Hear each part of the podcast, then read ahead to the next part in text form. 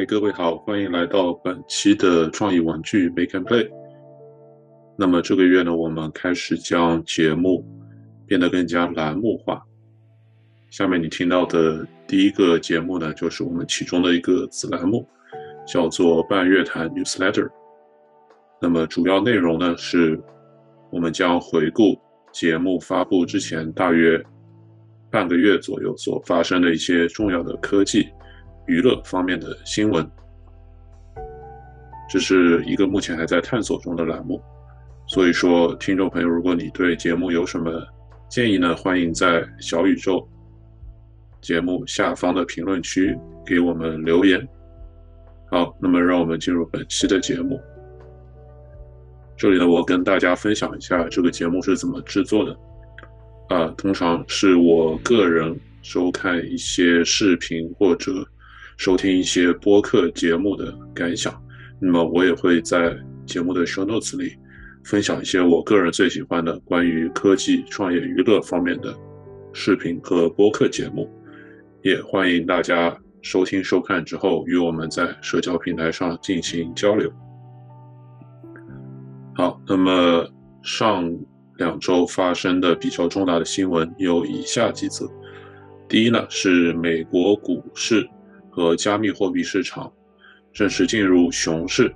这里我们的定义是说，从近期的历史最高点跌去超过百分之二十，是从历史最高的一万六千点左右跌到啊，截止截图为止是跌破一万一千点。那么比特币的价格呢，是从近六个月以来最高的五万美元左右。跌到现在是快要破两万美元了。那么本节目呢，并不构成任何投资建议。呃，我们是希望大家 do your own research，就是说永远要花自己的时间和精力来做投资方面的研究。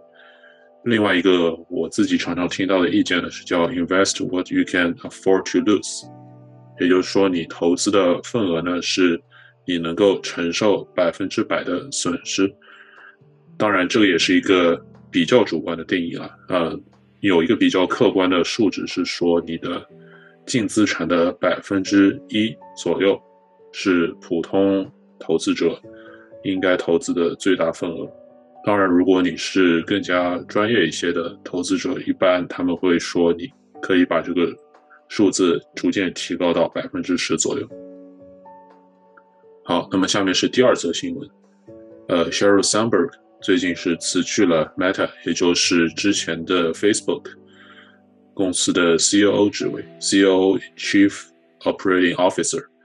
当然呢，呃，这里他的 COO 和国内的 COO 他们在职位定义上有些许的不同，国内是更偏向于运营方面，而在这里呢，COO 他更像是负责一个总的呃业务增长、业务销售的一个职位。那么新继任的 COO，他名字叫 Javier Oliver，之前呢是负责 Facebook 的增长以及一些国际市场的业务。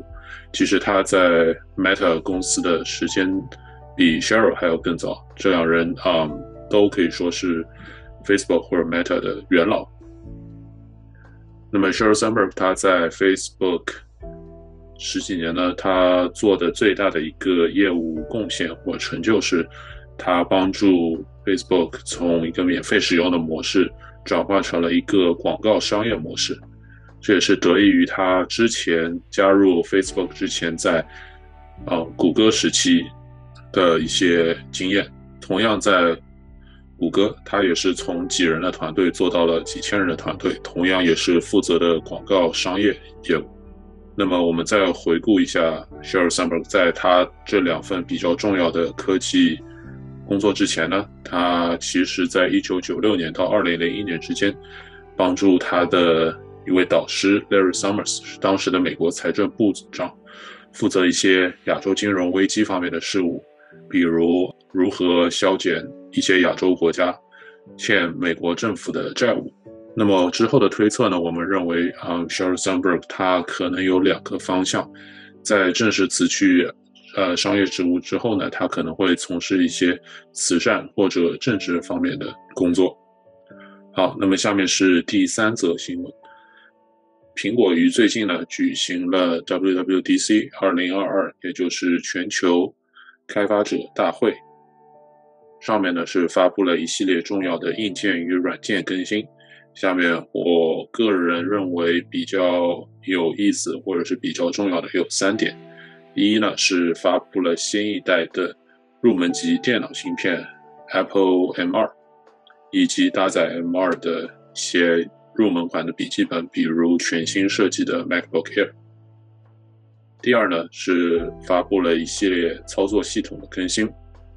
在桌面端呢，是更新了 Mac OS 以及 iPad OS 的一些生产力的显示方式，比如说有一个叫台前调度的功能，可以使得用户在切换不同窗口时更加的自如。同时呢，啊，新更新的 iPad OS 它也是支持了更完善的一个多任务模式以及外接显示器模式。使得呃 iPad 像成为一个正式的生产力电脑工具呢，又进了一步。iOS 方面呢，则是也更新了一些新的啊可视化的一些功能，比如说在锁屏系统上，现在用户可以进行更多的克制化，或者添加一些新的组件。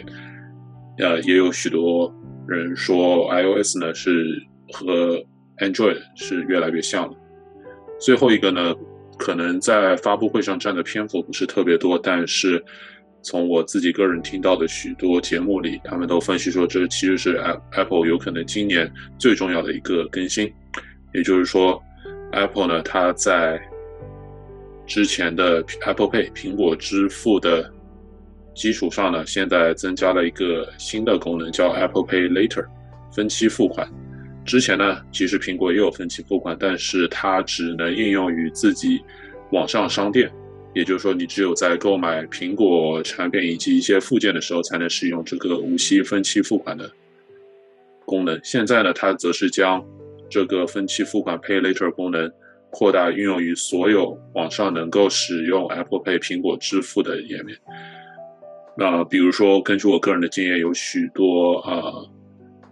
网上的商城啊，比如说卖衣物的，还有一些第三方的啊大件商品，比如说电子商城之类，现在都可以支持 Apple Pay Later。那么其实它受到它影响最大的呢，是美国其他的一些分期付款的业务，比如说 Affirm，就是由之前 PayPal 的一个联合创始人在近几年创办的一个呃分期的金融公司。所以我们可以拭目以待，苹果将在接下来的几年中如何运用它的一大优势，也就是它手中的两万亿美金的大概的一个这样的金融储备量，怎样逐渐在世界最大科技公司的基础上，可能又要成为世界最大的金融公司之一。最后一条新闻呢，则是关于目前的一些加密市场的新闻。我们可以看到，呃，Celsius，还有 Three Arrow Capital，他们都是类似于啊加密货币金融服务，做一些交易啊投资方面。他们最近都是宣布遇到了一些困难，当然并没有公布太多的信息，但是根据很多业内人士的分析呢，他们是受到了比特币啊大幅呃价格跌落的影响。因为在很多他们的业务中，他们是使用比特币作为抵押进行一些杠杆操作。那么当时呢，比特币最高点的时候是达到了六万美金以上，现在是跌到不到百分之三十。那么他们之前的很多杠杆操作肯定是受到了影响，并且呃，用户投资者肯定也会受到一些恐慌。开始进行一些抛售的操作，所以他们有可能是最后会遭到啊清算。